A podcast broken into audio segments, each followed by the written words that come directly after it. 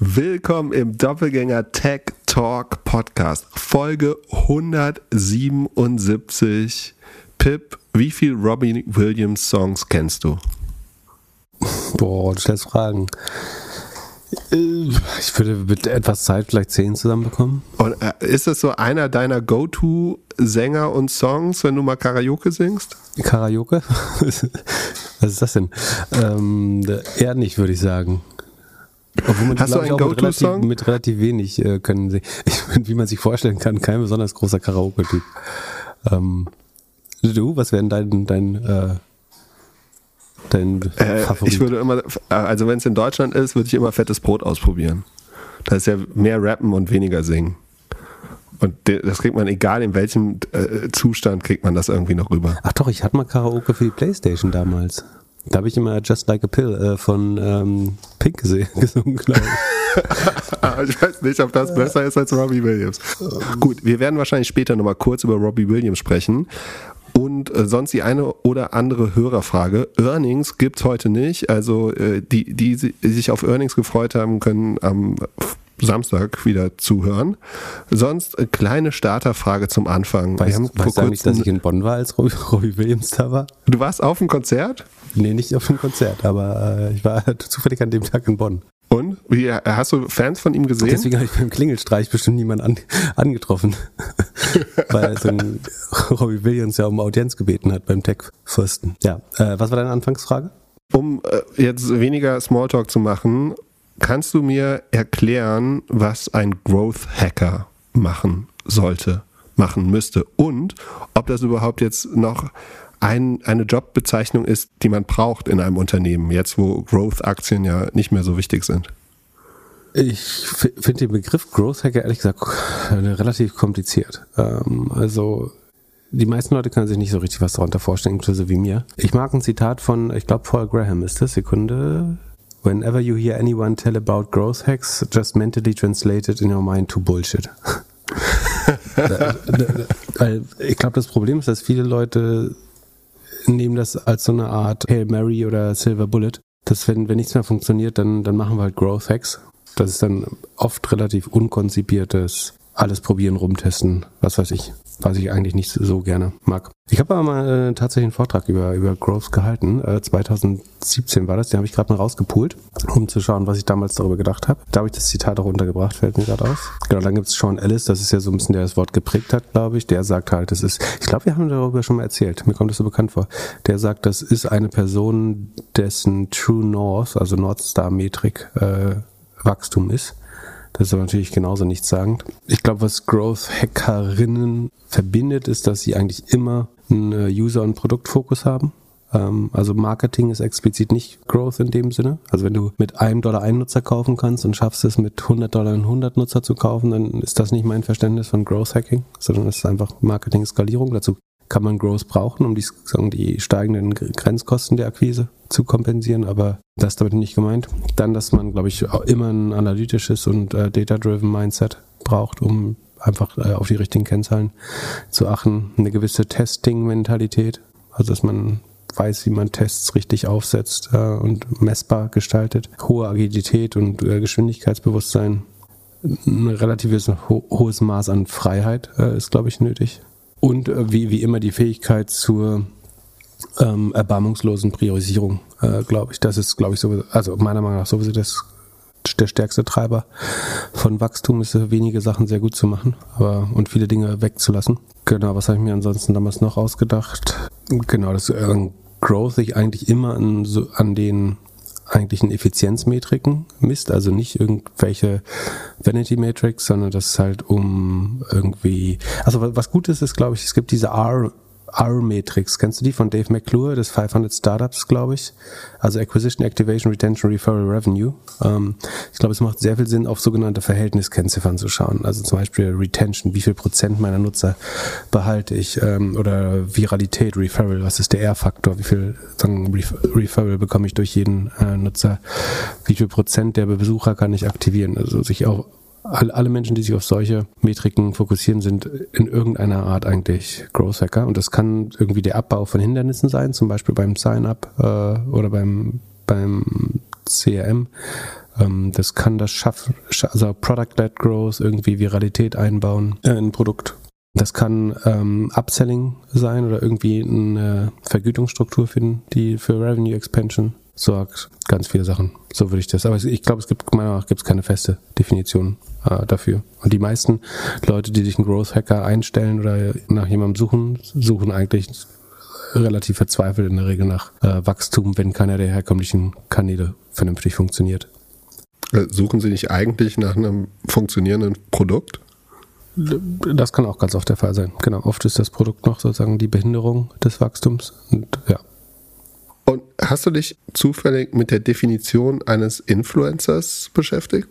Ich habe das tatsächlich, also um, um mein Bauchgefühl zu bestätigen, habe ich das tatsächlich einmal gegoogelt, was ein Influencer macht. Ich kann es auch mal vorlesen. Ah, du bist, äh, zeigst dich wieder von der, der empathischen Seite oder weißt, wie ich funktioniere. Also, und zwar ist das sinngemäß jemand, der davon lebt, äh, Dienstleistungen und Produkte zu bewerben. So genau genommen es sind Multiplikatoren, die ihre Präsenz und ihr Ansehen in sozialen Netzwerken nutzen, um beispielsweise Produkte oder Lebens Lebensstile zu bewerben. Jetzt ist die Frage, du glaubst, dass das auf mich zutrifft? Also, wenn du mich fragst, ich mache immer Spaß darüber, dass ich jetzt Influencer bin. Ja, also ich glaube auch, dass wir das, das Denken von Menschen beeinflussen. Das wollen wir auch. Aber die Definition eines Influencers ist eigentlich äh, sagen eine eher gewerbliche. Das wurde uns, mir, im, im Alles auf Aktien Podcast vorgeworfen diese Woche. Lustigerweise von, von einem Typen, äh, so einem TV-Unterhalter, der sein, sein Gesicht für jeden Müll in die Kamera hält, Alkohol und was weiß ich, äh, oder irgendwelche Fürstentümer. Äh, deswegen hatte ich mich auf äh, Twitter kurz darüber echauffiert. Hast du verstanden, warum Jan Böhmermann den Furzgesicht nennt? Nein, aber das finde ich, also das, das würde mir zum Beispiel nie über die Lippen kommen, aber ich äh, musste kurz lachen und das nochmal äh, abspielen, ob ich das wirklich richtig gehört habe. Äh, aber warum, weiß ich nicht, äh, warum er da Furzgesicht genannt wurde. Ja, äh, äh, ich fand, also Jan Böhmermann ist back. Ich finde es sehr, fand es sehr amüsant. Für mich äh, vor allem, also äh, fast ein bisschen grenzwertig, aber den Growth Hack von Air Up und Wodka, das ist ja also Skinny Bitch mit, äh, mit Geschmack. Genau. Da Vielleicht ist das mein neuer Lifehack. Nicht, nicht mal den Fruchtzucker hast du mehr dann. Nicht schlecht. Also äh, das war äh, mein, natürlich mein größtes Learning aus der Show und wie man Furzgesicht sagen kann, ähm, ohne abgemahnt zu werden. Aber gut. Das ist ja eine Meinung. Ja, also es, ich finde es beleidigend, deswegen würde ich es nicht machen, aber am Ende ist es ja eine Meinung und keine falsche Tatsachenbehauptung. So wie zum Beispiel zu sagen, ich habe nicht eine äh, Palantir-Aktie äh, je verkauft wir haben nicht mal einen einzigen Aktie von Palantir verkauft. Äh, obwohl man irgendwie 49.500 Stück äh, verkauft hat. Von wie viel? Oh, da muss ich jetzt nachschauen. Also im Vivo-Podcast, äh, bei der Wirtschaftswoche war Frank Thelen auch zu Gast. Also da, da feiern man um die, den ersten Geburtstag dieses erfolgreichen Fonds. Also, das hat ein netter Twitter-User, Silent Levo äh, heißt der, recherchiert. Ich hatte sofort das Gefühl, es ist eigentlich technisch fast unmöglich, dass du nicht irgendeine Position auch mal verkaufst. Ähm, deswegen habe ich mich gefragt, ob das wohl wahr ist und daraufhin hat jemand, war jemand so nett schnell die, die Beweise heranzuschaffen. Und es ist so, dass im Zeitraum, erstes Halbjahr 2022 müsste das sein, der 10x DNA Fonds 49.543 Stücke Palantir verkauft hat. Sozusagen, das steht der Aussage entgegen, er hätte noch nie eine Aktie verkauft äh, von Palantir. Man muss fairerweise sagen, er hat auch 137, 653 gekauft. Also netto ist es ein Zufluss. Das macht die, also wenn ich sage, ich habe zwei Häuser verkauft und drei gekauft, heißt ja aber trotzdem nicht, ich habe keine Häuser verkauft. Technisch gesehen ist das eine falsche Tatsachenbehauptung, würde ich sagen. Und mich, mich wundert das, dass man das als jetzt ja auch CEO, aber das ist ja auch nur eine Beratung und nicht die Fondsgesellschaft. Ich weiß nicht, ob man das so sagen darf. Ich finde es auf jeden Fall irreführend zu, zu sagen, man hätte nie eine Aktie verkauft, wenn man 49.000 Stück verkauft hat. Ich habe gerade überlegt, also er hat es verkauft aus steuerlichen Gründen und dann wieder ge gekauft. Ein Fonds muss nicht aus steuerlichen Gründen verkaufen. Ein Fonds muss verkaufen oder man, man, man, es gibt gewisse Zwänge, nämlich wenn man Mittelabflüsse hat, dann muss natürlich anteilig von allen Aktien ein bisschen was verkaufen oder umschichten. Also wenn, sagen jetzt, der Kurs bricht ein, Leute kriegen kalte Füße und wollen ihr Geld zurück, dann ist man gezwungen zu verkaufen. Das ist in dem Fall dann kein, kein aktiver Trade sozusagen, sondern einfach eine Art Rebalancing. Aber trotzdem ist das faktisch eine falsche äh, Aussage, dann zu sagen, man hätte noch nie eine Aktie verkauft. Und äh, wenn ich ihn richtig verstehe, hat er auch gesagt, der, Mittel, äh, der Fonds hat keine Mittelabflüsse. Also kann das dann im, ja, im Zweifel nicht die Be Begründung sein. Er hat auch gesagt, dass sie weiterhin Zuflüsse haben, also dass weiterhin Leute kaufen. Das äh, scheint der Fall zu sein, ja. Also der ich glaube, Kurs steht ja bei minus 37 Prozent oder so. Äh, es war mal über 100 drin, ähm, es sind, glaube ich, wieder 70 drin. Das heißt, also einerseits hat er, glaube ich, zwischenzeitlich 50 Millionen vernichtet gehabt ähm, und damit nicht mal eine Million Umsatz gemacht, was relativ traurig ist. Andererseits scheint immer wieder ein bisschen was rein, reinzulaufen. Also erstmal möchte ich dazu sagen, es gibt ja viele Leute, die sagen, man sollte denen jetzt die Plattform oder man, man darf dem keine Plattform geben. Das finde ich falsch. Also insbesondere, wenn man PR, sich an PR beteiligt hat als der Voraufgesetzer, dann ist es, glaube ich, sogar eine Verpflichtung, das auch weiter zu verfolgen. Äh, insbesondere, wenn es äh, schlecht aussieht und äh, sagen, zu, zumal er sich ja auch sagen, zunehmend äh, selbst entzaubert und entblößt äh, mit, mit jeder Einlassung, die er macht. Von daher finde ich, man muss den Menschen weiter zu Wort kommen lassen. Äh, man muss es aber kritisch machen und ich finde, das ist zum, zumindest im Weltpodcast deutlich besser passiert äh, diesmal, wo es auch kritische Fragen gab. Oder überwiegend kritische Fragen, würde ich sogar sagen. Und es gibt vielleicht andere Leute, wo ich äh, kritischer wäre, aber gerade wenn man die Leute am Anfang äh, ein bisschen unterstützt hat, dann kann man auch dann den, äh, den Untergang dokumentieren. Dann, was ich komisch finde, dass immer wieder bestritten wird, dass er irgendwie diese 10, x hypothese aufgestellt hätte. Also einerseits äh, gibt es da einen kleinen Clip, den wir vielleicht, äh, den Jan vielleicht äh, nochmal reinspielt. Und bei uns kommt einfach kein Unternehmen in dieses Portfolio, was ich nicht mindestens verdreifachen kann, das aber eher schon wirklich das absolut untere Ende äh, und sich eigentlich auch verzehnfachen kann. Also ich, das, daher kommt das 10x nicht. Also aber 4, 5, 6x und auch manchmal mehr, manchmal auch 20x. Natürlich bei einer größeren äh, Volatilität und, und, und Risiko dann.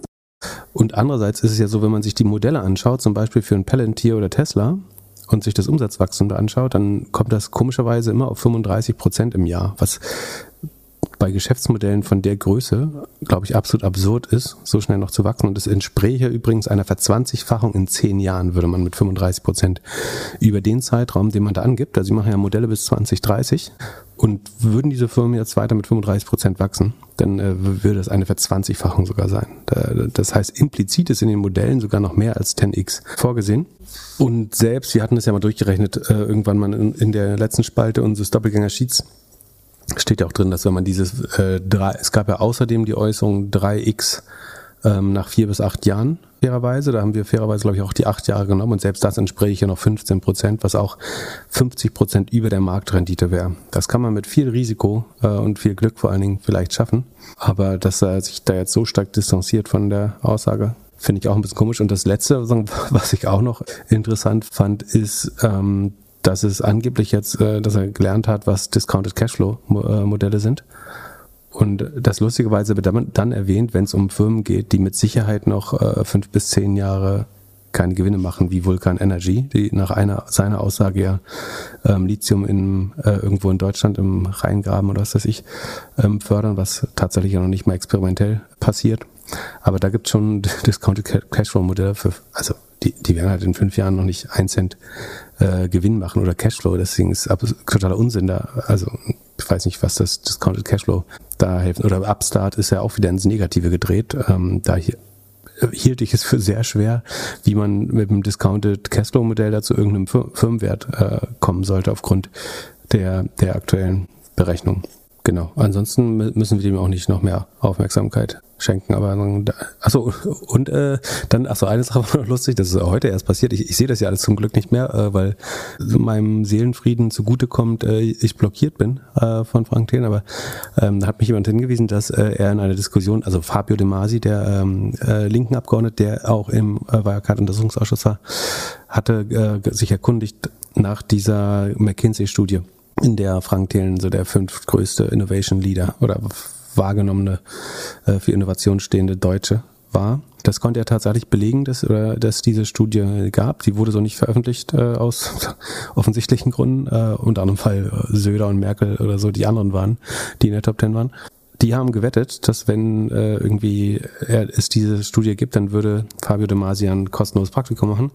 Äh, und darauf äh, meinte, nachdem diese Liste dann doch aufgetaucht ist, oder diese Studie, oder zumindest die ähm, Existenz belegt wurde, publiziert bleibt sie dennoch nicht, meinte Frank wohl, das Thema ist jetzt geklärt, würde dich trotzdem darum bitten, nächsten Montag kein Praktikum bei uns zu starten. Aber diese Doppeldings für Finfluencer bräuchten dringend kostenlose Unterstützung. Was, wieso zieht er mich denn da jetzt rein?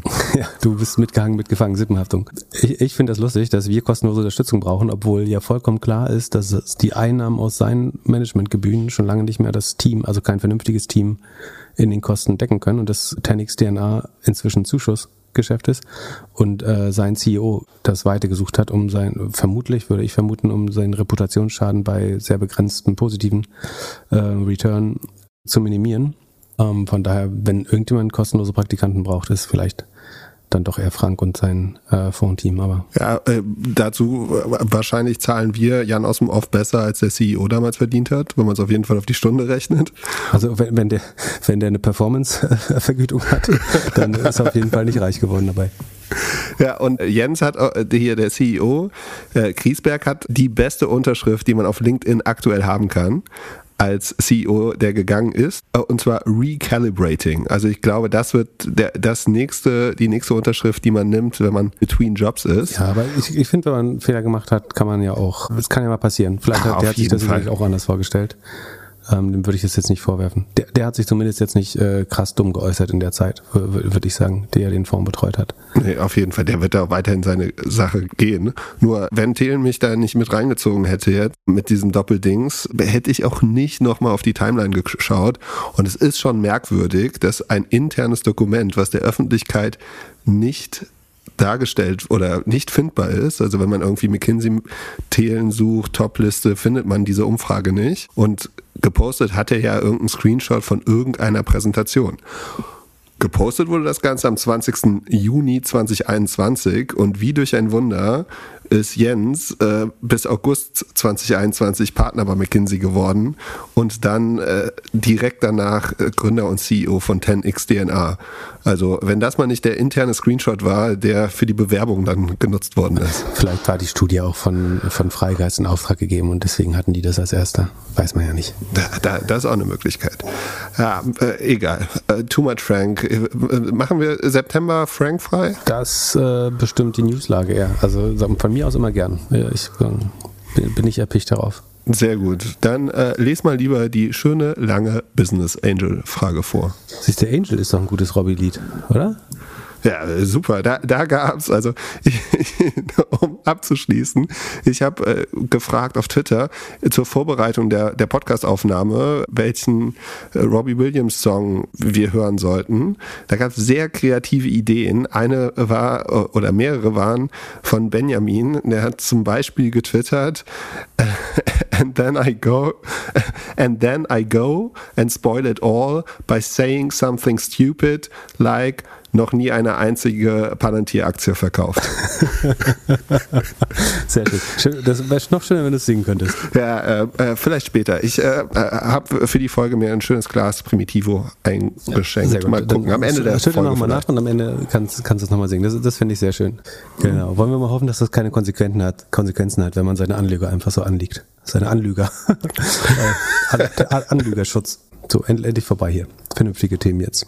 Als Business Angel habe ich in eine Firma investiert, die aktuell leider abgewickelt wird. Äh, dass das Geld bei einem Angel Investment verloren gehen kann, war von Anfang an klar und ist schade, aber an sich in Ordnung, genau. Der, der Umstand, wie es dazu kam, ist etwas ärgerlich. Die Gründer der Firma haben hinter dem Rücken der Investoren eine andere Firma aufgebaut und hierfür teilweise auch Assets wie zum Beispiel das Shopify Theme und Mitarbeiter genutzt, also die Human Capital Ressourcen entfremdet. Jetzt wurde die Firma über die letzten Monate runtergewirtschaftet, ähm, hat kaum Umsatz gemacht, weiter die GF-Gehälter und äh, Kosten gezahlt. Die neue Firma ist deutlich erfolgreicher, also die andere, die sie äh, parallel gegründet haben, zumindest ist das die Unterstellung, als die alte und konnte nur mit den Ressourcen der Investoren der alten Firma so aufgezogen werden. Nachdem jetzt kaum noch Geld vorhanden ist, soll die Firma in einem Fire Sale verkauft, also die alte, äh, verkauft oder liquidiert werden gefühlt wurde letzten Monat gar nicht mehr an der alten Firma gearbeitet, sondern der Fokus komplett auf die neue gesetzt, während die Ressourcen der alten Firma für den Aufbau der neuen genutzt wurden. Darüber hinaus wurden Investoren auch bei der Verlängerung der von Wandeldarlehen getäuscht, äh, dass man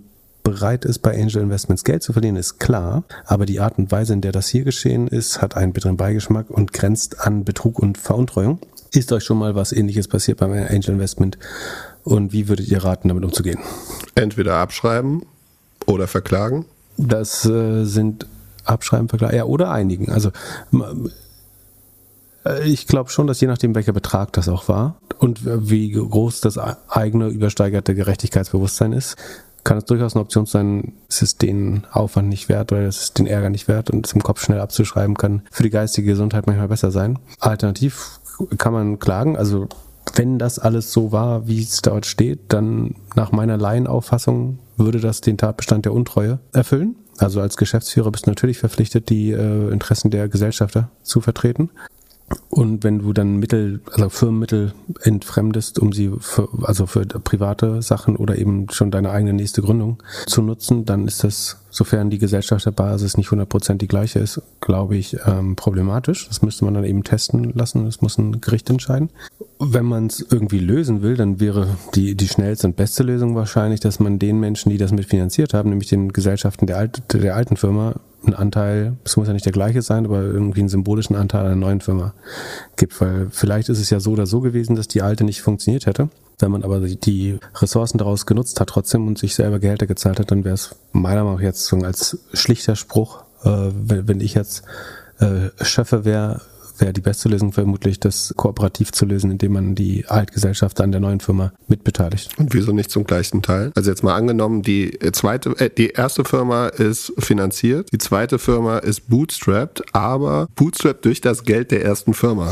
Also die Geschäftsführer haben sich weiterhin Gehalt bezahlt, die Entwickler, die Mitarbeiter und alles wurden bezahlt. Also der beste Weg wäre doch wahrscheinlich, okay, äh, und das hat man ja in der Startup-Welt schon oft gesehen, dass äh, Teams an einem Produkt arbeiten, arbeiten, dass es dann nicht wird und dann wird es was anderes. Also Slack ist dafür ein Beispiel, die haben ja als Game angefangen, Instagram ist dafür, glaube ich, ein Beispiel, Twitter ist dafür ein Beispiel und viele von den Top-Firmen, äh, die Milliarden wert sind, äh, sind mit anderen Ideen, mit gleichen Teams, aber auch irgendwie schon den gleichen Shareholdern dann losgegangen. Also bei Twitter gab es ja immer so diese schöne Geschichte mit, hey, wir haben noch ein paar Wochen mhm. Cash, jetzt lasst mal überlegen, was wir damit machen der beste Weg wäre ja, in der gleichen Firma das zweite Produkt zu bauen. Oder zu sagen, okay, wir machen eine neue Firma und ihr habt die Möglichkeit, dort irgendwie als Founding Partner oder sowas mit, wieder mit reinzugehen. Und die, die, die alte vorher zu liquidieren dann vor allen Dingen und nicht noch die, die auszusaugen quasi. Und also wenn es so ist, dass man so 100 Prozent während der Zeit, dem man dort tätig ist, das äh, aufgebaut hat, und da noch keine anderen Investoren drin sind, dann kann man durchaus argumentieren, ob da nicht die Zeit bezahlt wurde von den bestehenden Investoren und die damit berechtigt werden. Aber das ist allgemeines Gerechtigkeitsempfinden und nicht kein rechtlicher keine rechtliche Beratung. Äh, am Ende muss man das klären.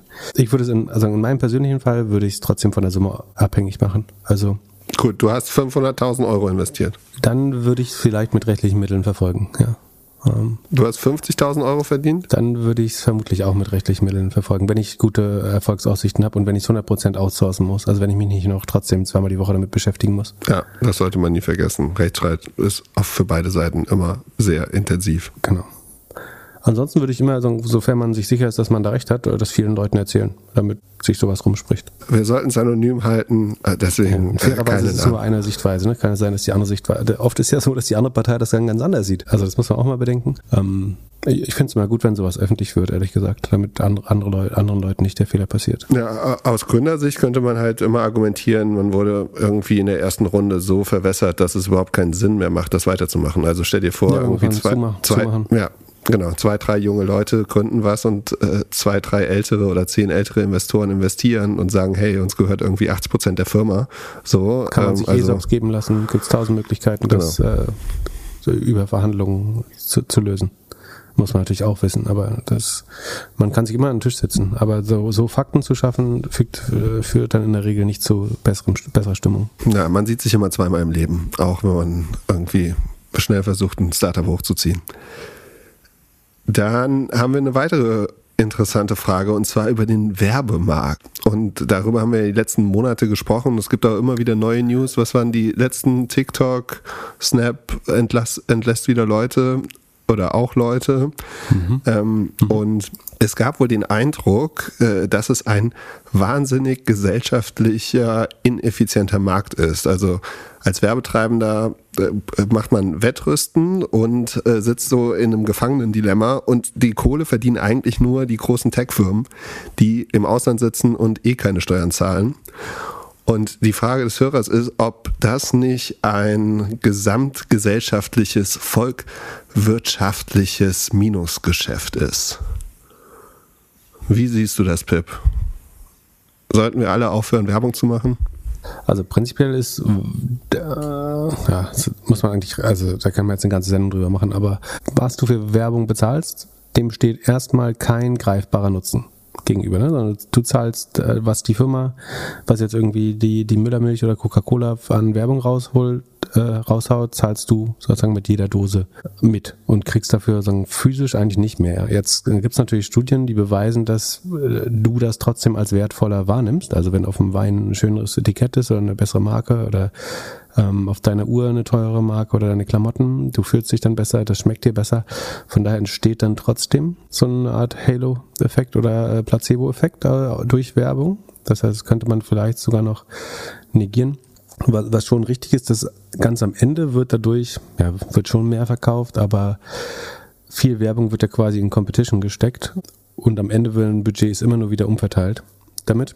Du schaffst sicherlich auch mehr Konsum, aber so richtig, richtig gesellschaftlich effizient ist das wahrscheinlich nicht. Andererseits, wie soll vernünftige, vernünftiger Wettbewerb funktionieren, wenn du keine Werbung hättest? Also wie willst du schaffen, dass dein Produkt bekannt wird, äh, dass, wenn es zum Beispiel ein besseres Produktversprechen hat, das heißt, dafür brauchst du Werbung.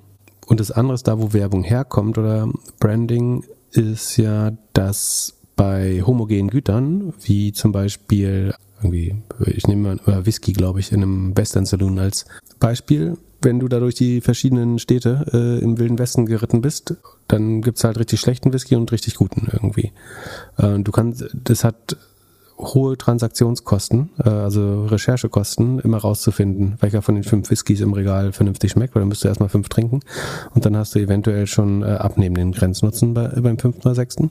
Deswegen ist es total schlau, da auf die Flaschen Etiketten raufzumachen, die so eine gewisse angestammte Zusammensetzung versprechen und ähnlichen Geschmack. Und äh, das dann zu bewerben, hat schon auch einen Nutzen. Wo ich aber 100% dabei bin, ist sagen, das Setup, wie es jetzt gerade ist, dass die digitalen Plattformen äh, wirklich einen Großteil der Rente abschöpfen und damit die Profitmargen der Unternehmen, der lokalen Unternehmen senken, während sie selber mit extrem hohen Rohmargen äh, oben was sozusagen die Sahne abschöpfen.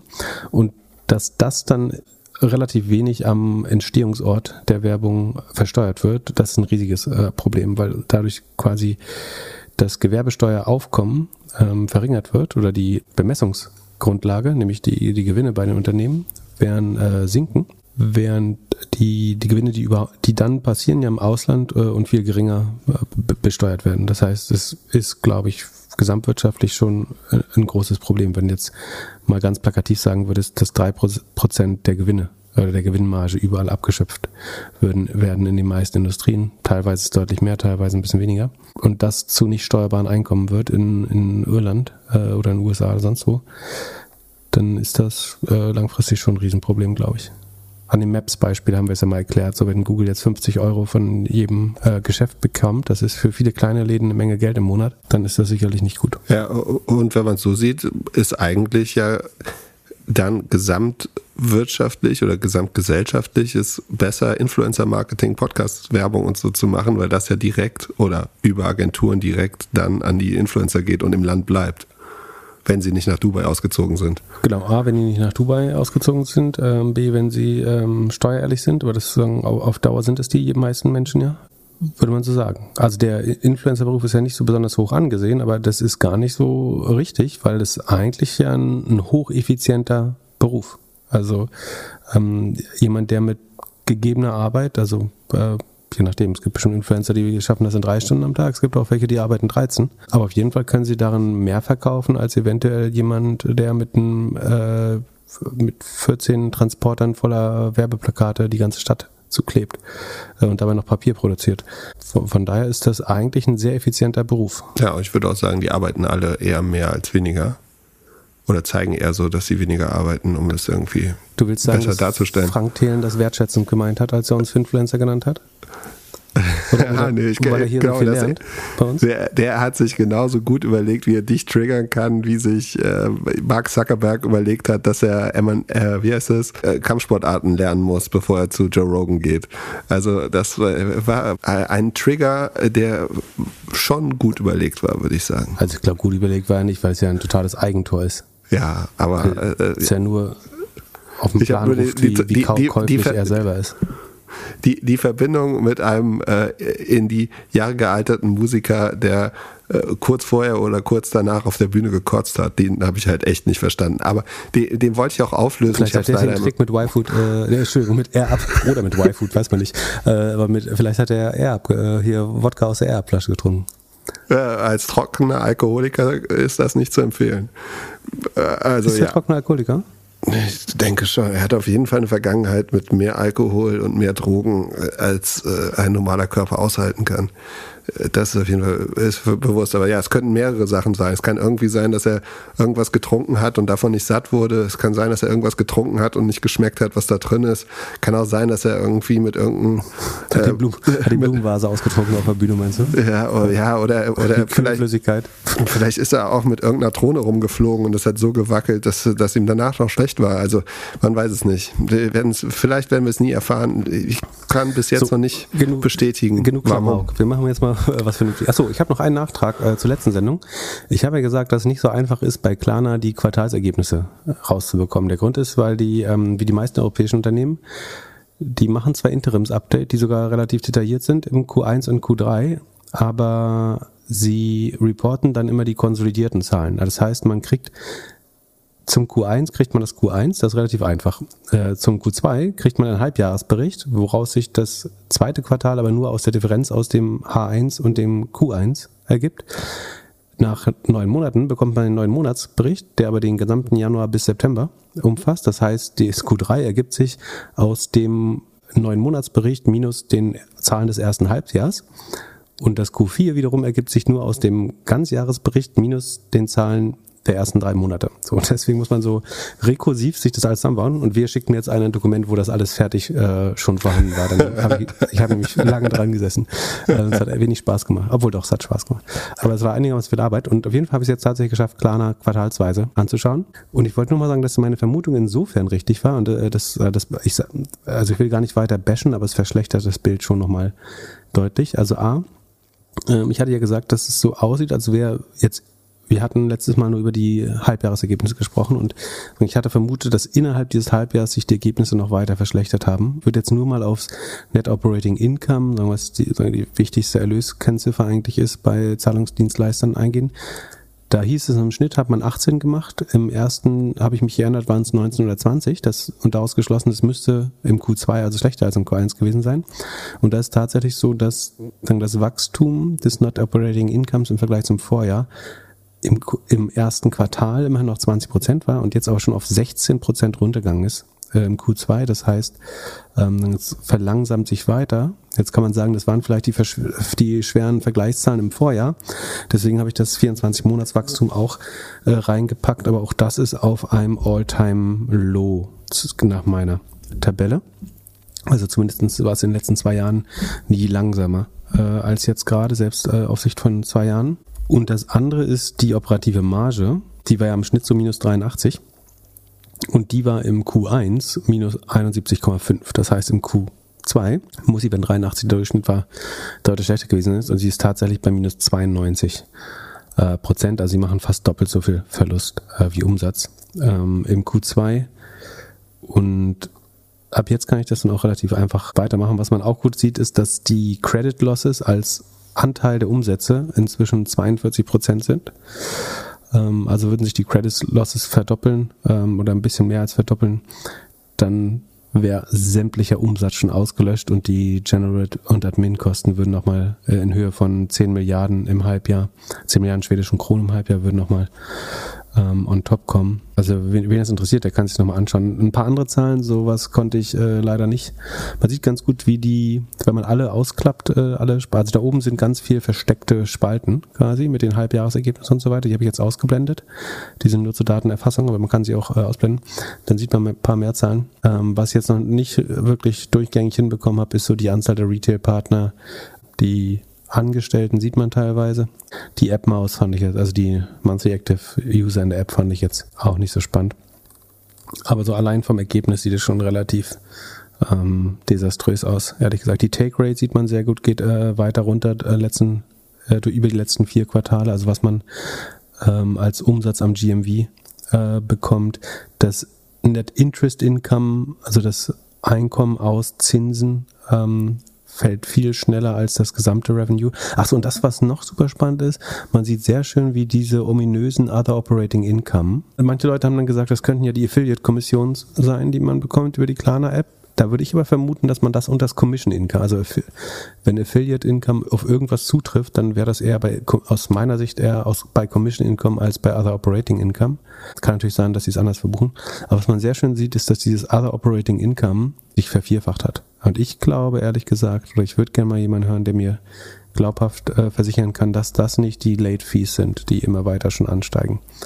Ähm, und damit sich das so ein bisschen aufbaut. So. Ähm, achso, und dann äh, hat heute Finance Forward ganz frisch noch berichtet, dass äh, jetzt nach den letzten Entlassungen ein Betriebsrat gegründet wird. Äh, bei, bei Klarna in äh, braver Zusammenarbeit mit dem, mit dem Leadership. Also gibt es keinen großen Zwist oder so. Ja, und äh, Global Product Communication Leads ist gegangen und geht jetzt nach drei Jahren und einem Monat zu Gigs. Muss ich mich mit Gigs jetzt auseinandersetzen? Wird das das nächste Unicorn aus Berlin? Äh, ist es es vielleicht schon? Ich weiß gar nicht, was macht äh, Gigs macht was? Hier steht Stripe for Phone Plans. Also stell dir vor, du brauchst ganz viele Telefonkarten in deinem Produkt und kannst das ganz schnell aufsetzen. Also so, mh, verstehe. Ja, mir scheint alles gerade äh, kommunikationstechnisch eine kleinere Herausforderung zu sein als äh, Klarna. Ja, ist auf jeden Fall einfacher von 30 auf 100 Leute zu gehen, als von wie viel tausend auf wie viel tausend? Äh, 6000 waren es, glaube ich, zuletzt. Also von 4 auf 6 sind sie doch gegangen, oder? Äh, ich will jetzt nicht hier wieder alles ausklappen. Gerade alles so schön zusammengeklappt. Naja, ich bin gespannt, wie viel man von den Sparmaßnahmen tatsächlich im Q3 dann schon sehen kann. Da müssten eigentlich die ersten Sachen sichtbar werden langsam. Wirklich? Kriegen die nicht alle eine Abfindung? Also wird das nicht erstmal noch teurer? Ja, dann hättest du wahrscheinlich extra Restructuring-Cost. Die sieht man im Moment noch überhaupt nicht. Also im Moment sieht es so aus, als würdest du gar nichts von irgendwelchen äh, Kostensparmaßnahmen sehen, sondern es Q4 ist der absolute Höhepunkt bei negativer Marge, der sagen, Tiefpunkt bei Wachstum. Bin gespannt. Achso, achso, was ich da auch noch gefunden habe, ist, ähm, jetzt fällt mir das erst alles ein. Es gibt ja so viele Plattformen, die an der Demokratisierung von Venture Capital arbeiten. Und einer dieser Wohltäter hat äh, Retail-Investoren zum absoluten Höhepunkt im November 2021 Secondary Shares an, bei Klarna im Wert von rund 8 Millionen britischen Pfund angedreht äh, an 7000 Investoren, das heißt und Investorinnen. Die Durchschnittsinvestment war also so äh, bucklig äh, 1000 äh, Dollar, also wirklich Kleinstinvestoren. Bin gespannt, wie sie, wie die die Demokratisierung von Venture Capital also bislang finden. Ähm, haben dafür 2% Gebühren bezahlt, ähm, um daran teilzunehmen. Dann gibt es eine andere Plattform, die heißt äh, TOX was übrigens auf Schwedisch für 10x steht. Also diese Macke haben wohl viele Leute. Und die haben genau, die haben es auch geschafft, irgendwie ähm, 6, äh, 7 Millionen, glaube ich, an Privat, also an Klarna Shares, aber November 2020, äh, da war es nicht ganz so hoch, zu verhökern. Schon, es war natürlich attraktiv, weil viele Leute Secondaries gesucht haben äh, von Klarna. Ja, und vor allem will doch jeder äh, immer Secondaries von dem Ding, was gerade abgeht. Bei, bei Stripe gab es ja bestimmt auch. Das war bestimmt auch der einfachste Weg, um Secondaries zu verkaufen oder zu bewerben. Äh, apropos bewerben, äh, die Landingpage ist natürlich längst verschwunden äh, zu der Kampagne, aber die, glücklicherweise hat das äh, Webarchiv äh, noch eine Version davon. Da wird geworben, dass man 5% unter der letzten Bewertung von Softbank investieren darf. Ähm, und damit natürlich ein super Schnäppchen macht. jetzt sind wir, wie viel? 85% unter der Bewertung. Naja. Also deswegen immer aufpassen, wenn es heißt Demokratisierung von irgendeiner Asset Class. Ich glaube nicht, dass die Leute verstanden haben, dass das auch 85 Prozent runtergehen kann, wenn man die jetzt fragen würde. Aber die haben bestimmt gut gestreut mit, ihnen, mit ihren 1000 äh, britischen Pfund. Es handelt sich hierbei nicht um Anlageberatung. Keine spezifischen Kauf- und Anlageempfehlungen. Keine Anlageberatung, keine Rechtsberatung, keine Steuerberatung und auch keine Aufforderung zum Kauf oder Verkauf von Wertpapieren. Die Verantwortung für solche Trades liegt bei euch. Philipp und Philipp haften nicht für eure Verluste. Philipp und Philipp und Philipp können die Risikodisposition der HörerInnen nicht einschätzen. Ihr entscheidet selber, was ihr kauft und tragt dafür auch die Verantwortung. Alles könnt ihr auch nochmal unter doppelgänger.io slash Disclaimer nachlesen. Seit einer Weile haben wir die Frage hier, Wunsch Doppelpunkt 360 Di Digitech. Genau. Was macht die Firma? Wieso haben wir es so oft verschoben? Und sollten wir es besser verstehen, uns genauer angucken, kommt die Firma ins Sheet? Das habe ich überlegt, das darfst du am Ende entscheiden, äh, ob wir das in Sheet machen, da war ich mir nicht so sicher. Das ist letztlich, man könnte es äh, stark vereinfacht bezeichnen als das Upstart von China. Jetzt würden wahrscheinlich die ganzen äh, schlauen Fondsmanager, die das äh, in ihrem Portfolio haben, sagen, ich verstehe das nicht. Äh, ich glaube trotzdem, dass für einen Durchschnittsanleger die beste Umschreibung ist. Also man muss sagen, das ist in vielen dieser ähm, Growth Funds drin. Im Digital Leaders Fund, äh, im 10x Fund ist natürlich drin, im Bit Capital ist es drin mit 8,5 Prozent sogar. Ich glaube, das ist die Aktie, auf die sich immer bezogen wird, wenn man sagt, wir haben hier Fintech-Titel für viermal EBIT äh, im Depot. Ähm, ARC Financial oder der, wer ist der Financial Innovation oder Fintech Innovation, wie der heißt, ARC F, ähm, der hat den, also jeder Momentum Growth Manager mag diese Aktie scheinbar oder die, ähm, die bekanntesten und gängigsten. Tatsächlich ist es aber so, dass die, also sie haben eine brutale Marge letztes Jahr gehabt, ähm, fast 50 Prozent operative Marge, sind einigermaßen schnell gewachsen. Es ist aber so, dass sie im Vergleich zum Vorquartal das vierte Mal in Folge schon schrumpfen. Also scheinen über die Kuppe rüber zu sein und die Margen äh, schwinden auf einmal. Was machen die? Die Plattform heißt eigentlich, äh, ich glaube, Chihu äh, 360 ähm, äh, heißt es in China. Das ist hervorgegangen aus einem Sicherheits- oder Virenschutzunternehmen, äh, 360 Security. Ähm, das gibt schon ein bisschen länger, aber 2060, also 2016 haben die ihre Fintech-Sparte quasi ausgegründet und daraus später ähm, 360 Digitech gemacht. Die vergeben Kredite, die typischerweise um die 500 US-Dollar sind, acht bis zwölf Monate in der Duration, in der Dauer oder Laufzeit, würde man sagen, ähm, und bis zu 25 Prozent Zinsen nehmen.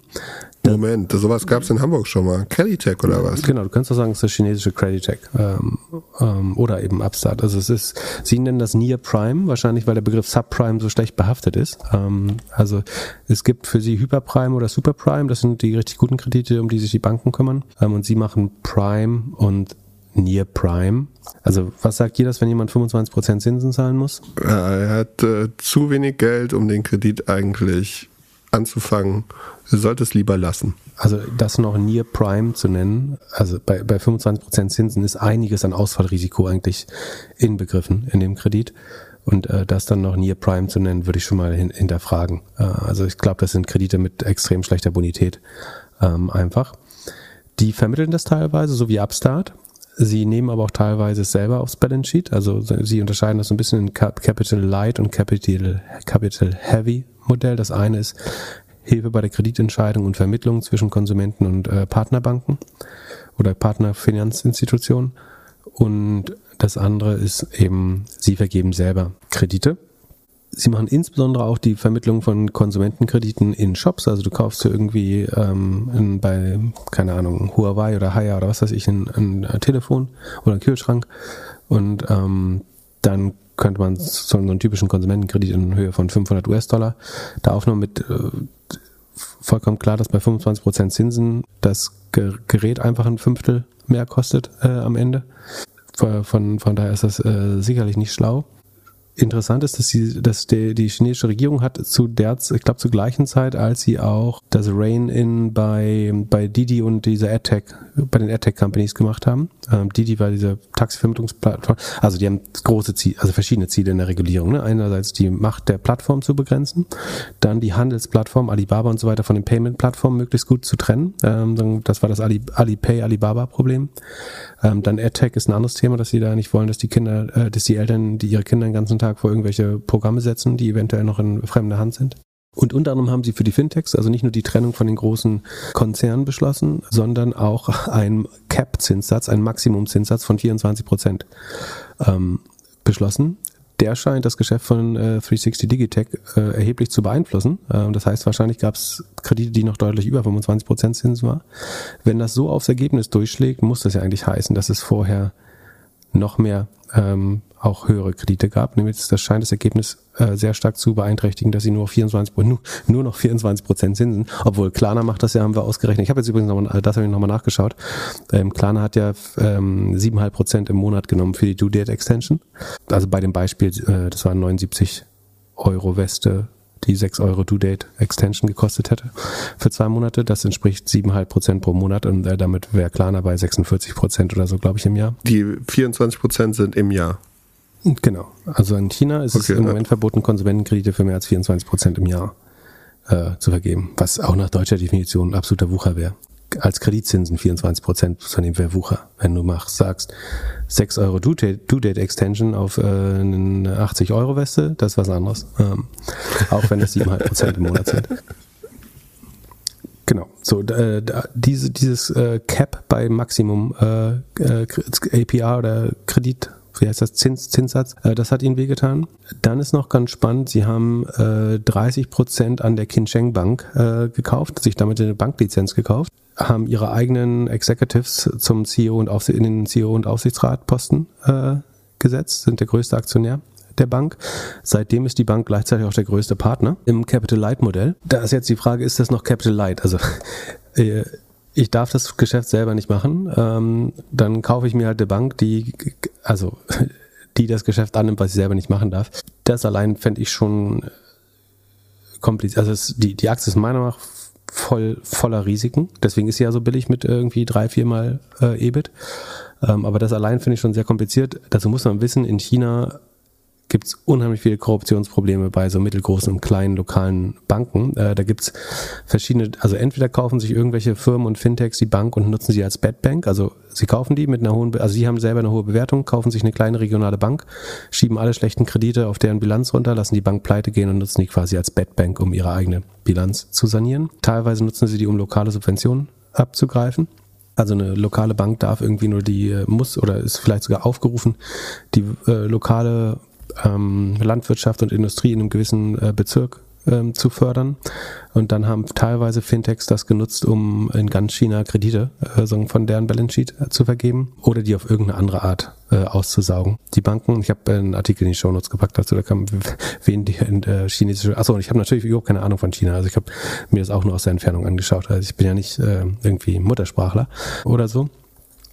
Ähm, aber auf jeden Fall ist, gilt der chinesische SMB-Bankensektor als einigermaßen ähm, korrupt und da sind zum Beispiel ein paar Beispiele im Artikel, wie man äh, wie sich das äußern könnte. Insbesondere dadurch, dass man die Bank jetzt gekauft hat, um da sofort die eigene Software zu platzieren und dass die Bank dann der größte Partner im eigenen Kreditplatz, Marktplatz wird, halte ich für ein bisschen anrüchig, zumal die quasi als kontrolliert gilt. Äh, weil die ex ex Chihook 360 Leute jetzt äh, in den Gremien der Bank sitzen.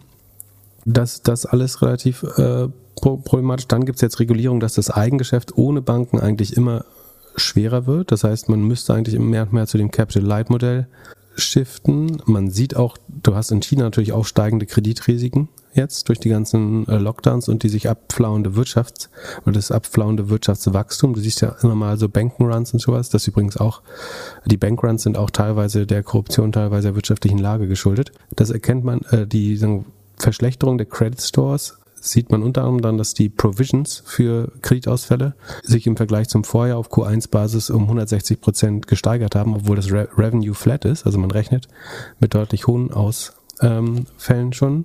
Genau, diese 24 Prozent haben, glaube ich, also dieses Cap bei den Zinsen hat, glaube ich, den Effekt, dass du bei gleichem Umsatz immer schlechtere Kredite dir holst. Also du darfst nicht mehr, Sekunde. Du musst eigentlich den gleichen schlechten Leuten, also die guten Leute haben Angst vor der Wirtschaft und geben, also nehmen weniger Kredite auf. Dadurch also die mit guten meine ich, äh, keine, soll keine Wertung sein, aber sagen die mit guter Bonität würden im Zweifel sich zuerst bei einer Wirtschaftskrise zurückziehen aus dem Kreditmarkt. Das heißt, es bleiben die, die Kredite unbedingt brauchen. Denen darfst du aber nicht mehr so viel Geld abnehmen, dass das Risiko widerspiegelt. Das heißt, du musst entweder das vergebene Volumen deutlich senken oder mehr Risiko äh, auf das eigene Balance Sheet nehmen, äh, was hier meiner Meinung nach wo es ein erhebliches Risiko gibt, dass das passiert. Und ich glaube, man muss sich hier so ein bisschen wie bei der Starling Bank fragen, ob die nicht eigentlich nur die letzten Jahre auch sehr viel Staatsstimuli weiterverteilt haben. Also China wollte eine hohe Kreditvergabe, äh, um die Wirtschaft äh, sozusagen zu stimulieren. Das konnte man natürlich über 360 äh, und es gibt drei, vier Konkurrenzprodukte noch äh, ganz gut machen. Ich glaube, die, Kom die Kombination aus diesem Zinscap ähm, bei steigendem Risiko. Also du darfst weniger Zinsen nehmen, um das Risiko abzugelten. Ähm, gleichzeitig steigt das Risiko aber. Das heißt, da geht eine ganz hässliche Schere auf. Das sieht man auch, weil das, der Umsatz stagniert oder geht runter und ähm, noch stärker sinkt äh, der, der Gewinn daraus, der vorher sehr erheblich war. Dann hast du hast die schlechte Makrostimmung, du hast ein riesiges Regulierungsmöglichkeit, äh, Risiko und du hast ein riesiges China-politisches, weltpolitisches äh, Risiko. Jetzt kann man sagen, ist das abgegolten mit, wenn man Price Earnings für 4 bekommt? Wobei, das ist wieder der schöne Fall, wo sich die Earnings ja erheblich verändern. Also, du kannst jetzt sagen, natürlich sind die relativ günstig, aber auf die Earnings, auf denen das berechnet werden, die haben sich einfach mal äh, um fast 40 Prozent reduziert im letzten Quartal gegenüber dem Vorjahr. Von daher ist mit diesem Price Earnings Multiple eigentlich auch nicht mehr zu rechnen. Die Firma sagt, sie würde in Zukunft äh, 15 bis 20 Prozent äh, Dividenden zahlen äh, an die Nutzer aus den äh, noch erheblichen Cashflows, die sie haben. Da wiederum muss man sich fragen, warum kaufen die nicht eigene Aktien zurück bei viermal Price Earnings? Warum schüttet man das aus? Ich würde jetzt behaupten, um aus einem äh, kaputten Be Business eventuell Geld abzuführen, weil jede andere Firma würde allein um sich attraktiver gegenüber ausländischen Investoren zu machen, die mit chinesischen Bardividenden bestimmt nicht wieder anfangen können. Das ist aus steuerlicher Sicht viel attraktiver, wenn sie Aktien zurückkaufen wollen, aber dann kriegen die handelnden Personen das, die Kohle nicht aus der Firma raus, äh, beziehungsweise müssen Aktien verkaufen, was doof ist. Äh, das finde ich ein bisschen komisch, dass ausgerechnet die Firma äh, im Wachstumsmodus Dividenden jetzt bezahlen will. Wir können noch mal kurz in die Präsi, äh, habe ich auch noch mal in die Shownotes gepackt. Gibt so eine Earnings-Präsentation, ähm, kann man mal fix durchgehen, da kann man ein paar Sachen dran erklären. Da erklären sie so die verschiedenen Geschäftsmodelle, dieses Capital Light und äh, dass sie sich an SMBs und äh, Consumer äh, wenden mit Creditech, die nennen das sogar Creditech. Ähm, dann sind da die super Typen. Die sind immer gut mit, also mit Forecasts, also sie zeigen immer schon die erwarteten äh, Umsätze und Loans für die nächsten zwei Jahre. Ähm, das finde ich relativ mutig, äh, weil ich mir relativ sicher bin, dass die nicht erreicht werden, so wie die hier geforecastet sind. Ähm, man sieht sehr gut, dass der Umsatz, also Folie 13 ist das, ähm, anfängt schon oder die vergebenen Kredite äh, zu stagnieren, dass das Net Revenue 2022 wahrscheinlich nicht steigen wird. Hier wird man, das ist von Q1, da geht man auch davon auf, auf Vorjahreslevel zu sein. Das ist meiner Meinung nach schon längst ausgeschlossen, äh, das noch zu schaffen. Äh, Sekunde, mal gucken, ob die haben die starke Saisonalität. Ähm, nee, Q4 war schon schlechter als haben die in China überhaupt Weihnachten? Äh, wann ist das Neujahrsfest? Keine Ahnung. Ich glaube, die Saisonalität ist nicht so riesig. Wir haben Q3, das ist schon etwas stärker. Also sie wachsen noch 5% beim Umsatz gegenüber dem Vorjahr. Das könnte aber auch noch schlechter werden. Na gut, vielleicht schaffen sie das vielleicht nicht, muss man sehen. Man sieht dann schön, wenn sie sich mit den äh, auf Slide 16, wo sie sich mit den Konkurrenten vergleichen, dass sie da so noch ganz erhebliche ähm, Wachstumsaussichten demonstrieren, die ich in Frage stellen würde. Ähm, beim Umsatz sehen sie schon etwas realistischer, gehen aber wieder von starkem Wachstum ab 2022, also fürs nächste Jahr aus. Äh, auch da müsste man erstmal schauen. Dann kommen ein paar Kohorten über die Delinquency Rate, also die Ausfallraten, äh, zwei Folien. Die sind so unübersichtlich, dass die, also die sind vor allen Dingen uneinheitlich in der Aussage, deswegen würde ich die mal skippen. Und dann gibt's im Quarterly Update danach, äh, aber sehr schön auf also man sieht noch, dass die Marketingausgaben steigen, dass die, die Custom Acquisition Cost pro Nutzer steigen. Das liegt, glaube ich, daran, dass man die ganz schlechten Nutzer nicht mehr nehmen kann, sondern äh, also bessere braucht, ähm, um unter den 24% Cap zu bleiben. Die sind aber dann teurer, weil man, ähm, ich bin mir jetzt 100% sicher, würden wir, na gut, das ist eine App, aber würden wir auf die Webseite schauen, dann akquirieren die Nutzer natürlich wieder auf ähm, Kredite mit schlechter Bonität und so. Und das Spannendste ist eigentlich die Folie 24 wo die D1 Delinquency und die 30-Day Collection Rate ist. Und da sieht man eigentlich sehr gut, dass die 30-Day Collection Rate ist, sozusagen die Wahrscheinlichkeit, dass man 30 Tage nach der Fälligkeit eines Darlehens das Geld eingesammelt bekommt hat. Jetzt schätz mal, wie, wie, wie viel das ist. Oder guckst du tatsächlich auf die Folien? Ich hoffe nicht. Auf keinen Fall. Ja, das wär, hätte mich auch überrascht. Wie viele Tage? Also 30 Tage nach Fälligkeit, äh, wie viel Prozent der Kohle holen sie wieder rein? 20 bis 40 Prozent? Äh, nee, schon, schon. Also es waren mal äh, 92 oder 91 am Höhepunkt, aber es sind nur noch 85. Also 15 Prozent des Geldes ist nach 30 äh, Tagen, nachdem es fällig ist, da. Also das, die Rate verschlechtert sich schon äh, im Q1 deutlich. Für Q2 gibt es noch keine Präsi oder ich habe es ja zumindest nicht gefunden. Ähm, also das deutet auch, also sowieso wenn du die Zahlen in China anschaust, deutet vieles auf eine Konsumentenkreditkrise hin. Und hier zeigt sich eigentlich schon ein deutlicher Abfall äh, in den Zahlen. Deswegen würde ich davon ausgehen, dass die Zahlen von äh, GU 360 weiter verschlechtern. Das sah natürlich vor einem Jahr viel schicker aus. Da hatte man ähm, 46 Prozent operative Marge und vernünftiges Wachstum. Ähm, hätte man sich aber auch mal fragen müssen, wie eine Bank oder ein Kreditvermittler dann 50 Prozent operative Marge macht äh, in einem Land, wo es, wo es erhebliche Konkurrenz gibt. Ich glaube, das war auch schon sagen, zu hinterfragen. Ansonsten, der Cashflow ist schon negativ im Q2. Bin ich gespannt, woraus sie die Dividende zahlen wollen, ähm, überhaupt langfristig. Wie gesagt, Collection Rate ist runter. Die 90 Tage Delinquency ist von 1,2 auf 2,6 Prozent, hat sich mehr als verdoppelt. Also nach 90 Tagen sind safe jeder 40. Nutzer schon ausgefallen und kann nicht zurückzahlen.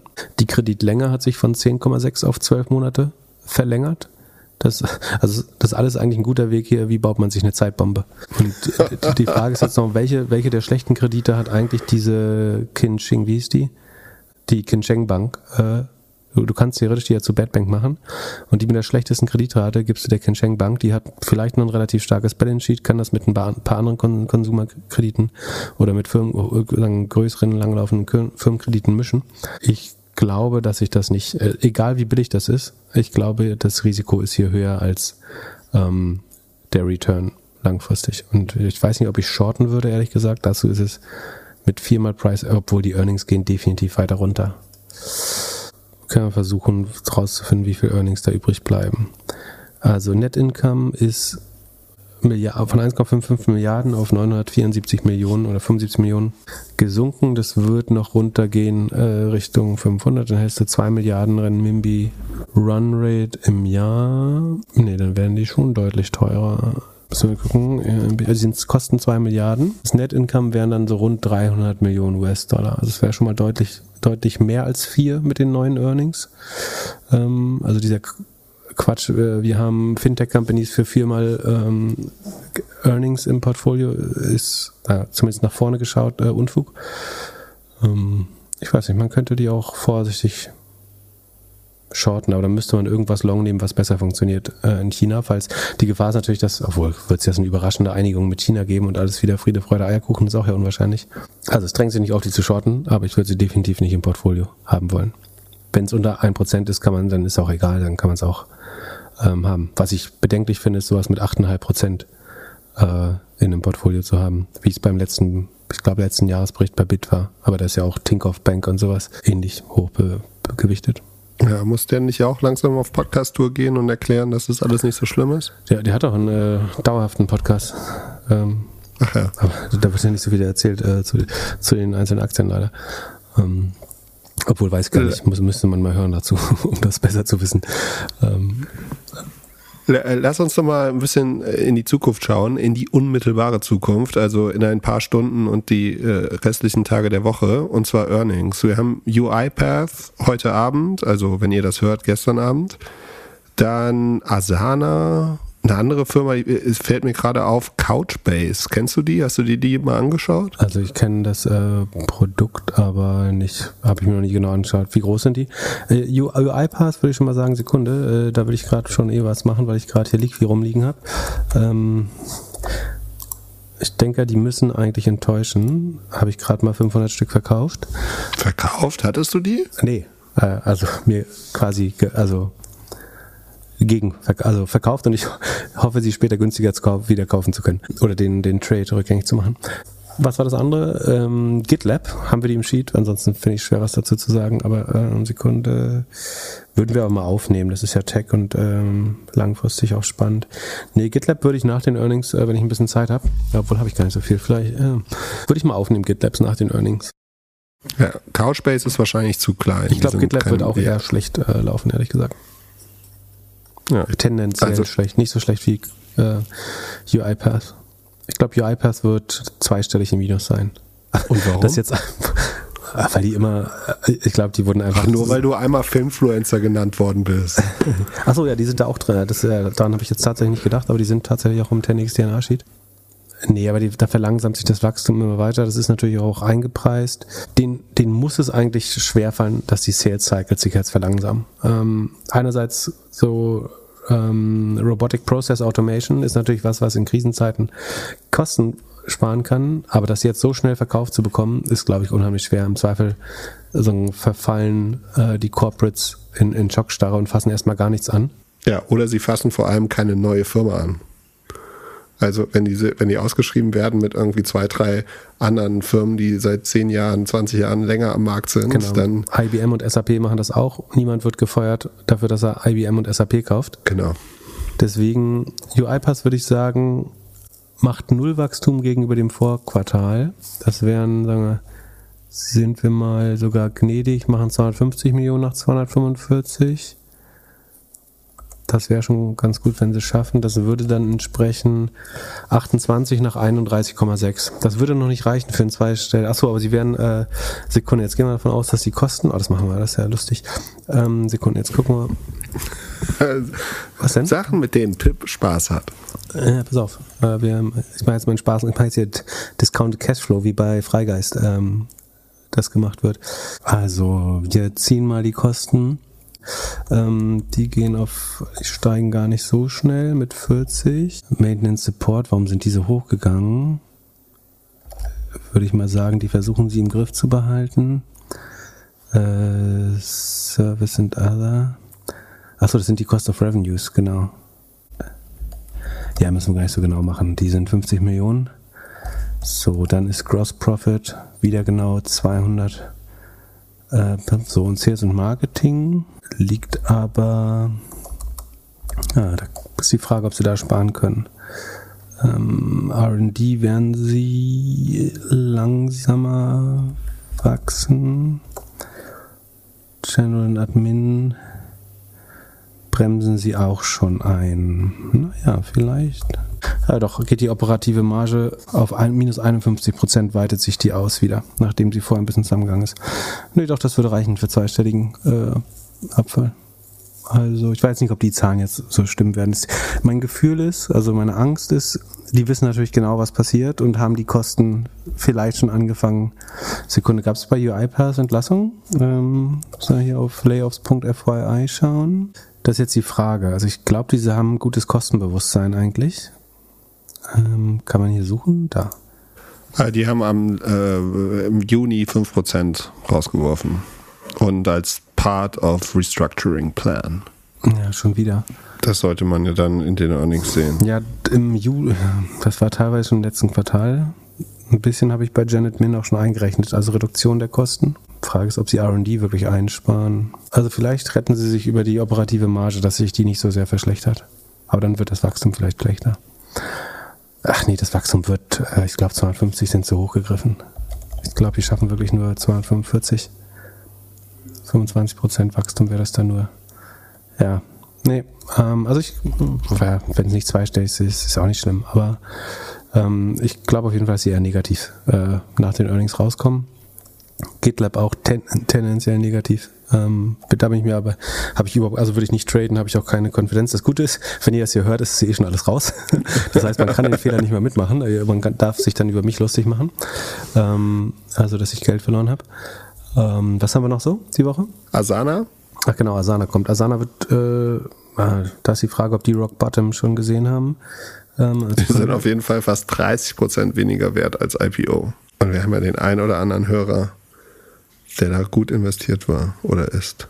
Und vor allen Dingen, die haben Kosten überhaupt nicht und im Griff. Äh, Sekunde, haben die irgendwas gehen lassen? Ich glaube nicht. Natürlich nicht. Nee, da werden die Kosten das Problem. Also Earnings werden sie krass enttäuschen. Also Revenue kriegen sie hin, aber ich glaube, äh, Earnings per Share werden 60 Cent negativ und mehr sein, wahrscheinlich. Ähm, sieht schlecht aus, glaube ich. Ja, dann äh, Couchbase ist wahrscheinlich zu klein. Falls ihr es unbedingt drin haben wollt, sagt Bescheid. Dokus sein, hattest du mal, hast du gut mit Geld verdient, glaube ich, als äh, Und zum Glück äh, hier. Corona war. Corona kommt bald wieder, vielleicht. Sekunde, Digital Ocean hatten wir auch noch gar nicht, oder? Die kommen, glaube ich, immer erst ganz spät. Ähm, wir räumen am Ende wieder mal auf, wenn, wenn die ganzen Earnings durch sind. Langsam ist ja soweit. DocuSign, ah, sie sind eigentlich ja Cashflow positiv, ist gar nicht so schlecht. Das ist die Frage, ob die langsam Turnaround geschafft haben. Die haben ja Revenue Expansion 100, ah, nee, die geht runter. Nee. Nee, wird auch ähm, tendenziell schlechter. Also vielleicht weitere Verlangsamung des Wachstums. Wenn Sekunde, wenn die jetzt 595 schaffen, dann sind das 16 Prozent, ja. Nee, geht. Also vielleicht schaffen sie 20 Prozent Umsatzwachstum oder 22, aber ich glaube, wird auch eher schlecht leider Dokus sein. Ist noch nicht, hat den Boden noch nicht gefunden. Das ist auch was, wo viele gesagt haben, so ist das jetzt nicht günstig, ist so eine günstige Company im Vergleich zu den ganzen Softwarebuden. Aber die ist halt günstiger, weil sie immer noch jedes Quartal günstiger wird, weil die Zahlen jedes Quartal noch schlechter werden und das langsam, das äh, Wachstum sich immer weiter verlangsamt. Äh, das Gute ist, dass sie die Kosten im Griff haben. Die liegen unterm, die werden auf Vorjahresniveau liegen, wahrscheinlich im Quartal. Das heißt, wenn sie Wachstum haben, wird sich das Ergebnis vielleicht sogar verbessern. Das könnte sie retten. Aber gut, ich will auch nicht zu viel orakeln. Am Ende liege ich ja eh nur falsch. Ähm, gucken wir uns mal an. Und alle Okay, anderen dürfen sich gerne lustig machen auf Twitter. Und zu- zu Schluss äh, Z-Scaler. Zscaler wird gut. Äh, habe ich irgendwie eine kleine Position, glaube ich, habe ich letztes Mal gesagt, ne? Wird gut. Ähm, Also hoffst du. Und warum? Sehr hohe Erwartungen, weil Security ist und Security ja durch die Reihe sehr gut ähm, performt hat. Kann natürlich sein, dass das jetzt die Überraschung wird. Wenn sie irgendwie 60% Wachstum schaffen, äh, wäre das sehr, sehr cool. Die müssten langsam mal auch ein bisschen auf die Kostenbremse treten. Aber die DBNER ist gut, die Magic Number sieht okay aus. Hm, Na, ich, ich, es ist, könnte auch knapp werden. Hm, Die sind so ein bisschen on the edge. Aber wenn, wenn sie es treffen, ist alles gut. Also die bei Zscaler ist die Wahrscheinlichkeit für eine positive Überraschung auf jeden Fall sehr begrenzt. Ähm, deswegen würde ich es auf keinen Fall auch traden. Ähm, und es ist durchaus Potenzial für eine negative Überraschung. Äh, ich, langfristig finde ich die Aktie eigentlich gut. Aber dass sie jetzt dann mehr als 20% ins Plus gehen, äh, kurzfristig, halte ich für sehr unwahrscheinlich. So, aber ich, ja, diese ganzen Security-Aktien kann man am besten eh mit einem ETF oder so abbilden. Ähm, sonst, also ich, die, die wir mal erwähnen, CrowdStrike, Zscaler, Sentinel One, Fortinet und Palo Alto Networks, ähm, halte ich alle für gut. Äh, HashiCorp, die manchmal in ETFs drin sind, finde ich nicht so gut. Äh, von daher ist aber ETF vielleicht eine gute Lösung. So, und zum Schluss eine leichte, lockere Frage. Es wird ja jetzt wieder ein bisschen kälter. Mal angenommen, Corona oder irgendwas ähnliches kommt zurück und du kriegst so die erste Nachricht aus China oder irgendwo anders her.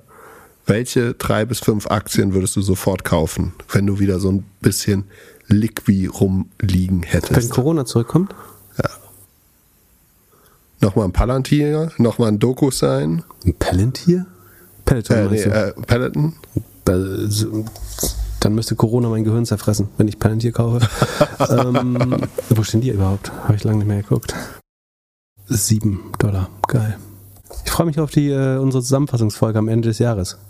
Dann werde, werde ich feiern. IPO-Kurs war neun. Es hat ein Äh, bisschen, ich glaub, hat ein bisschen ja. gedauert, aber sie sind unter IPO-Kurs.